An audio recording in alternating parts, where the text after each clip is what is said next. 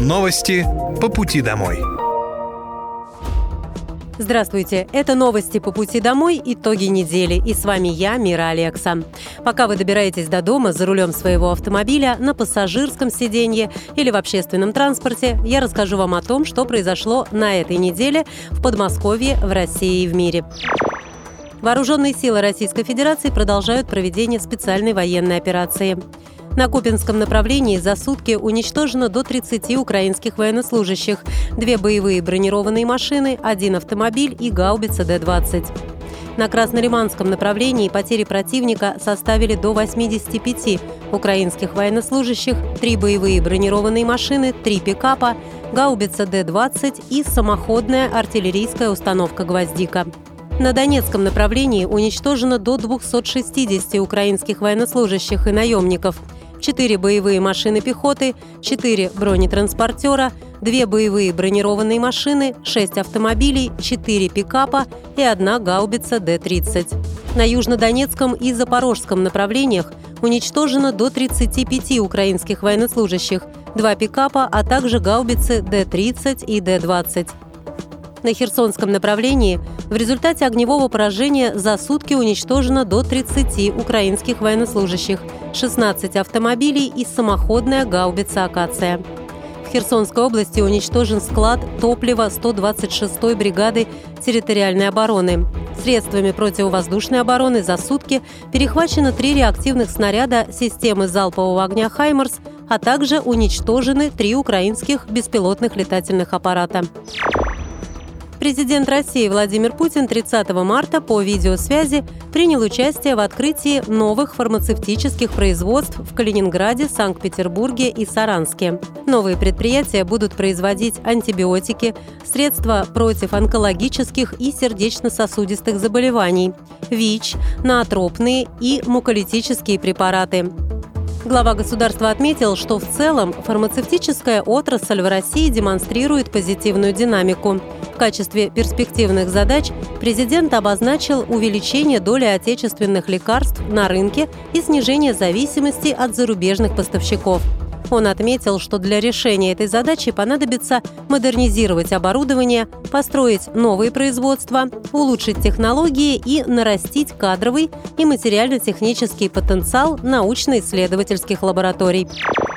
Губернатор Подмосковья Андрей Воробьев в рамках совещания с зампредами областного правительства отметил важность работы по наведению порядка во дворах и на общественных территориях после зимнего периода.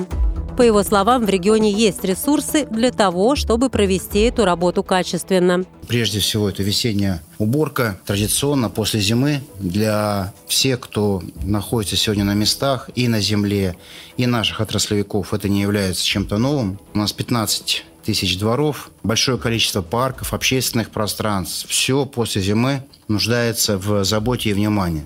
Вторая тема перетекает из первой. Это дороги, транспорт. Сегодня, посещая территорию, мы можем увидеть и услышать от жителей большой запрос на ремонт дорог. А, мы понимаем, что все перепады, климат, сложный климат приводят к тому, что весной особые усилия мы должны направить на приведение в порядок дорожно-транспортной сети. Плюс тротуары, которые тоже являются незаменимыми, важными в жизни каждого человека. Еще один такой а, нюанс, может быть, кому-то покажется мелкий, но важный. Мы получили наказ жителей. Есть места, традиционные, к сожалению, которые долгое время заставляют людей чувствовать себя некомфортно. Я говорю про раскопление воды или луж, попросту говоря, которые все-таки нужно оцифровать и найти мероприятия, они разные, для того, чтобы где-то это дренаж, где-то это установление ливневки, где-то уклоны. Это разные мероприятия, но я прошу каждого главу такие места разобрать и максимально приложить усилия. Мы будем помогать для того, чтобы они исчезли с этой вот картой. 1 апреля стартует месяц чистоты и благоустройства. Для уборки территорий в области насчитывается 4,5 тысячи единиц спецтехники. Задействованы 19 тысяч работников. Как отметил глава региона, представителям различных ведомств тема весенней уборки хорошо знакома. Однако теперь нужно качественно реализовать эти работы. В Госдуме предложили официально вернуть неполное высшее образование, базовый специалитет. Он распространяется на тех, кто не доучился в вузах. Это связано с выходом из баллонской системы образования. Меняются стандарты, в связи с этим предлагается стандарт «базовый специалитет» для тех, кто не завершил обучение по основной образовательной программе высшего образования, но успешно прошел промежуточную аттестацию. Как полагают авторы инициативы, подобный диплом позволит миллионам людей, которые по разным причинам не окончили вузы, претендовать на более высокие должности. Подчеркивается, что в советской образовательной системе была категория неполного высшего образования. Напомню, что президент России Владимир Путин ранее заявил, что России необходимо вернуться к традиционной для страны системе базовой подготовки специалистов в вузах, срок обучения по которой может составить от 4 до 6 лет. Этот переход должен быть плавным, а обучающиеся студенты смогут продолжать обучение по действующим программам. Важную роль в обеспечении безопасности в регионе играют современные технологии, отметил губернатор Московской области Андрей Воробьев на оперативном совещании с руководителями правоохранительных органов региона. Все, что связано с безопасностью наших жителей и в новых микрорайонах, и там, где есть старая застройка, очень важно координировать умело, с применением всех современных технологий, Здесь я прежде всего имею в виду видеонаблюдение, систему «Безопасный регион», подчеркнул Андрей Воробьев. В настоящий момент к безопасному региону подключено более 120 тысяч камер, из них 40 тысяч в подъездах. Благодаря этим камерам в 2022 году в Подмосковье удалось раскрыть более трех тысяч преступлений. В ходе совещания также обсудили паводковую ситуацию в Подмосковье. В местах подтоплений работает администрация, соответствующие службы и ежедневно ведется мониторинг. Угроза жизни и здоровью местного населения отсутствует, в эвакуации нет необходимости.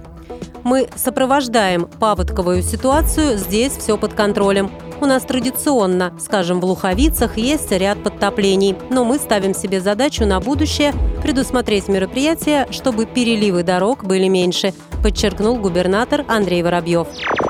С 1 апреля в России вырастут социальные пенсии. В общей сложности за год они увеличатся на 13,5%. Эта мера позволит увеличить выплаты до уровня, который будет превышать темпы роста инфляции.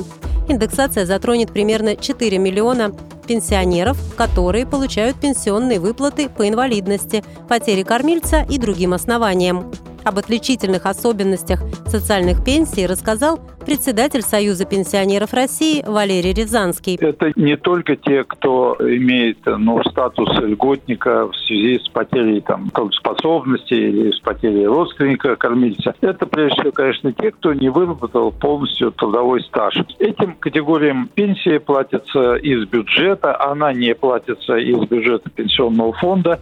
Э, имеется в виду из страховых взносов, это чисто бюджетные траты государства, поэтому они не являются столь значительными там, по отношению к цифрам выплаты пенсии по старости. По старости и трудовые пенсии на сегодняшний день могут достигать и 25, и 30 тысяч рублей. Пенсии по социальному предназначению, ну, как правило, в два раза ниже. Вот в чем их разница. Поэтому это больше похоже на социальное, э, такое, социальную поддержку со стороны государства, государства. Ну и еще есть одно важное отличие, что пенсии социальные платятся на 5 лет позже. То есть если выход сейчас на пенсию, например, э, мужчин там 60 условно 2 года, исходя из темпов роста там или 62,5 года, то к этому возрастному порогу нужно добавить 5 лет, и только после этого мужчина в 67,5 лет будет иметь право на получение социальной пенсии. Данная социальная выплата ежегодно индексируется с 1 апреля с учетом темпов роста прожиточного минимума пенсионеров за прошедший год. Индексация происходит автоматически, никуда обращаться не нужно. Что касается работающих пенсионеров, то им пенсии повысят в конце лета. Новая школа в деревне Голубое под Солнечногорском откроется к 1 сентября 2024 года. Об этом сообщил губернатор Московской области Андрей Воробьев, который во вторник проверил ход строительства. Школа на 1375 мест была заложена в мае прошлого года. Она станет одной из крупнейших в городском округе. Глава региона подчеркнул, что это молодой микрорайон. Сейчас здесь нет своей школы, но она очень нужна. Более 400 ребят посещают занятия в соседнем рабочем поселке Андреевка. Чтобы было проще добираться, запустили школьные автобусы. Основные конструкции здания изготавливаются в цехах, а на стройплощадке собирают как конструктор. Это помогает ускорить строительство. Сейчас школа готова на 25%. В ней обустроим лаборатории, спортивные и актовые залы, столовую, зоны отдыха, стадион, игровые и спортплощадки, парковку на 15 мест, отметил Андрей Воробьев. Также долгожданная пристройка к осени этого года появится в школе номер 14 в Долгопрудном. Это поможет разгрузить основное здание и добавить в расписание внеурочные занятия и кружки. Губернатор Подмосковья Андрей Воробьев отметил, что школу расширяют по просьбам жителей. В трехэтажной пристройке разместят актовые и спортивные залы, медицинский кабинет, классы, на улице появится волейбольная площадка и беговая дорожка. С основным зданием пристройку соединят теплым переходом. Также в 2023 году в Долгопрудном откроют уникальный образовательный кластер при физтех-лицее имени Капицы. В его состав войдет детский технопарк с планетарием и мастерскими. В микрорайоне Центральном в этом году откроют современную школу на 550 мест, а в следующем году сдадут пристройку к школе номер 7 для полутора тысячи учеников.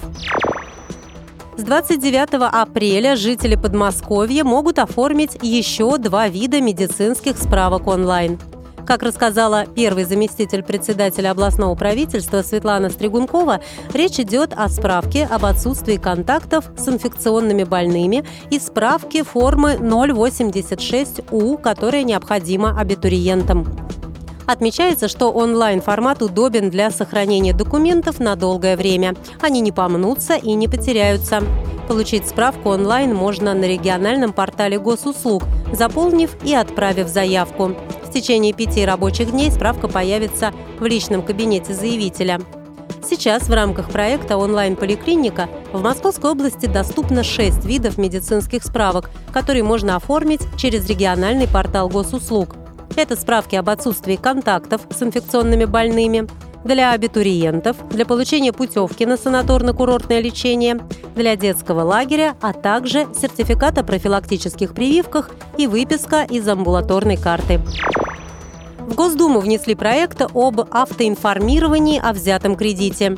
Предлагается обязать кредитные и микрофинансовые организации уведомлять заемщиков о заключении договоров потребительского кредита или микрозайма путем направления уведомления через государственный портал госуслуги. По мнению авторов инициативы, эти меры помогут защитить людей от мошенников, например, в случаях, когда банки выдают кредиты без согласия человека. Такие случаи могут произойти, если паспорт или паспортные данные граждан оказываются в руках злоумышленников. Имея такую информацию, онлайн-займы можно оформить без личного участия заемщика. При этом при оформлении можно предоставить персональные данные, которые нужны для уведомления о кредите, никак не связанные с самим заемщиком. В таком случае человек, на имя которого предоставлен кредит, не имеет никакой возможности узнать об этом и принять необходимые меры, отмечают авторы законопроекта. Операции по восстановлению голоса начали проводить в Манике имени Владимирского. Такая операция необходима пациентам со злокачественным заболеванием гортани, которая была полностью удалена в ходе хирургического лечения. С помощью видеоэндоскопа практически без единого разреза пациенту устанавливается специальный голосовой протез между пищеводом и задней стенкой трахеостомы. Важно правильно подобрать и разместить протез, чтобы он соответствовал толщине ткани и обеспечивал свободный поток воздуха из трахеи в гортань, чтобы пациент не был вынужден находиться в неудобном положении. При этом голос возвращается к пациенту сразу после операции. Однако им потребуется время для тренировки, чтобы говорить максимально легко и громко. Помощь оказывают по полису ОМС. В Москве на Московской кольцевой автодороге проходит эксперимент Центра организации дорожного движения по предупреждению повторных ДТП. Это довольно частая ситуация, когда в ждущие на дороге оформления аварии машины врезаются другие участники движения. Только в Москве по этой причине гибнет 10% от всех погибших в ДТП. В ходе эксперимента страховые компании и участники получили возможность запрашивать материалы с видеокамер, работающих рядом с местом аварии. МКАД покрыта видеокамерами очень плотно, поэтому страховщики смогут полностью прояснить все обстоятельства ДТП. Подробнее об эксперименте рассказала старший аналитик экспертного центра движения безопасности Елизавета Белова. На МКАД у нас действует пилотный проект, и для того, чтобы избегать э, повторных ДТП, рекомендуется съезжать. Благодаря чему мы можем это сделать, да, как мы можем обосновать свой вот этот съезд на обочину. Становится очень просто. У нас есть э, статья 2.7 КОАП, и мы можем говорить о том, что это не является правонарушением, потому что является, в общем-то, состоянием крайней необходимости. Все-таки это скоростная магистраль, и мы не можем задерживать потоки. То есть это уже непосредственно будет нарушением. А раньше нужно было фотографировать, и когда вот возник вопрос о том, что мы съезжаем на обочину, что нам делать? Потому что да, там может быть притерлись, еще что-то. Опять же, все равно мы покинули ДТП. Сейчас можно съехать и как раз-таки обратившись страховую компанию, через компанию уже запрашивать видеоматериалы с камер так как на МКАДе у нас камер много, у нас почти нет там участков, где они не попадают под действие камер, опять же. Сейчас страховые могут запрашивать, и действительно это должно очень сильно ускорить процесс и урегулирования конфликтов между самими водителями, и сократить э, риски для таких вот повторных ДТП. Здесь лучше следовать условиям, которые уже сейчас действуют по Европротоколу. Если у нас два автомобиля, у нас нет пострадавших, у нас, не дай бог, нет там, погибших. Речь идет только об ущербе автомобилям и не задействованы там как-то инфраструктуры, да, там, например, кто-то не попал в отбойник условно, да, там при ДТП, то да, в таком случае можно съехать на обочину, уже начать оформление Европротокола и, собственно, при обращении в страховую компанию запросить также данные с камер, просить, чтобы страховщики запросили в едином центре. Кроме того, записи с камер видеонаблюдения помогут страховщикам эффективнее бороться с мошенниками и предотвращать случаи неправомерного получения страховых возмещений злоумышленниками. Планируется, что если эксперимент будет признан удачным, такая практика будет распространена на всю страну. В Подмосковье стартовала программа поддержки молодых акушеров-гинекологов. Программа поддержки наставничества для молодых специалистов родов вспомогательных учреждений и женских консультаций реализуется в рамках проекта «Наша женская консультация». Опытные коллеги помогут начинающему сотруднику адаптироваться на новом месте работы, выстроить коммуникации и узнать тонкости работы. Проект «Наша женская консультация» заработал в Московской области с начала этого года. Цель – внедрить единый стандарт организации работы женских консультаций, обновить их внешний вид и интерьер, создать комфортные условия для беременных. Также каждой пациентке, которая встанет на учет по беременности в одном из медучреждений Подмосковья, теперь доступна бесплатная услуга индивидуального сопровождения беременности. В России возобновили программу льготного автокредитования. На этот раз возможность купить новую машину дешевле ее рыночной стоимости получила несколько категорий граждан. Льготные автокредиты в 2023 году продолжат действовать для медицинских работников, работников сферы образования, мобилизованных, добровольцев и военнослужащих по контракту, принимающих участие в СВО, а также членов их семей. Об условиях программы рассказал главный редактор автомобильного журнала «За рулем» Максим Кадаков.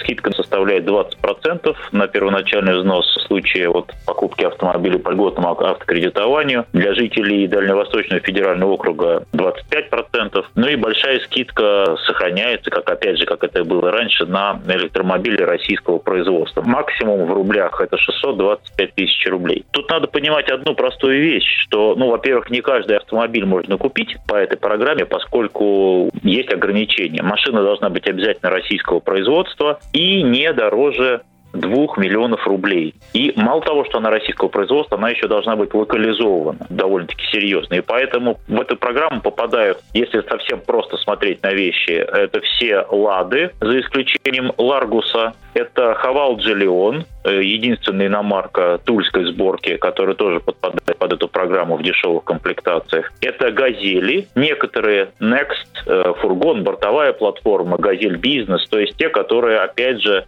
укладываются вот в эту ценовую планку. Например, «Газель НН» новая и «Соболь НН» уже не подпадает, потому что это машины дорогие. И «УАЗики». Хантер, Патриот, пикап, 2206 это буханка. Ну и два электромобиля пока в этой программе. Эволют iPro седан и Эволют iJoy. Ну, я думаю, что в этот список в итоге включат и, наверное, ну, это, я так думаю, москвичи. Пока их там, по-моему, на данный момент нет. И нужно понимать, что 20% это не, не скидка просто от цены. Да, машина стоит миллион, вы пришли, заплатили 800 тысяч и ушли. Это программа покупки в кредит все-таки. Поэтому да, вам дают скидку на первоначальный взнос, но все равно вы должны платить проценты, вы должны оформить страховку на автомобиль, поскольку это автокредит. Да еще и в автосалоне вам, скорее всего, там попытаются навязать какие-то дополнительные услуги, от которых, кстати говоря, вы можете смело отказаться. Поэтому это не выгода на 20%, но все-таки выгоднее, конечно, чем покупать просто в автокредит. В Минпромторге пояснили, что в 2023 году программа льготного автокредитования продолжает свою работу после внутреннего перераспределения бюджетных средств в рамках действующего лимита в 5 миллиардов рублей. В Подмосковье упростили онлайн-запись ребенка в первый класс. С 1 апреля в электронной форме заявления сервис автоматически подберет школу по адресу регистрации. С 1 апреля по 30 июня в первый класс можно записать детей, которые живут на территории, прикрепленной к школе, или относятся к льготным категориям. Теперь родителям не нужно самостоятельно узнавать, к какой именно школе относится их дом. Перечень будет формироваться автоматически. Необходимо просто заполнить в онлайн-форме адрес регистрации ребенка. Записать ребенка в школу можно через портал госуслуг Московской области в разделе «Образование. Образование детям». Для подачи заявления необходимо пройти авторизацию с помощью единой системы идентификации и аутентификации и заполнить электронную форму. Адрес нужно указать в соответствии с государственным адресным реестром. Затем сформируется перечень школ, которые закреплены за этой территорией. Необходимо выбрать подходящую, затем прикрепить документы и отправить заявку. В Подмосковье компенсацию в размере 50% за полис ОСАГО теперь можно получить проактивно. Такую компенсацию могут получить инвалиды и родители детей-инвалидов, имеющих показания на приобретение автомобиля по индивидуальной программе реабилитации. Компенсация будет предоставляться автоматически по данным, полученным из Федерального реестра инвалидов. Раньше это была бумажная волокита, а теперь все удобно и проактивно. Механизм следующий. Инвалидам или родителям детей-инвалидов не нужно самостоятельно обращаться с заявлением на предоставление компенсации. В личный кабинет получателя услуги будет направляться предзаполненное заявление о предоставлении компенсации. Ранее губернатор Московской области Андрей Воробьев поручил продолжить работу по переводу региональных и федеральных услуг в цифровой формат. Он отметил, что смысл цифровизации заключается в том, чтобы человек получал услуги, не выходя из своего офиса или квартиры. В лесах Московской области в этом году высадят почти 6 миллионов деревьев. Для высадки подготовили основные лесообразующие породы региона – сеянцы сосны, ели и дуба. Свыше 100 тысяч из них посадят по патриотической акции «Лес Победы», а остальные используют для лесовосстановления. Посадочный материал начнут выкапывать после прогрева почвы и схода снега в Ульянинском, Дмитровском, Волоколамском, Орешковском и Сергиево-Посадском питомниках. До момента высадки сеянцы будут находиться в 26 снежных хранилищах. Это позволит растениям вовремя безболезненно проснуться и пойти в рост только после высадки на лесокультурных площадях. Это были новости по пути домой, итоги недели. И с вами была я, Мира Алекса. Желаю вам хорошей дороги и до встречи. Новости по пути домой.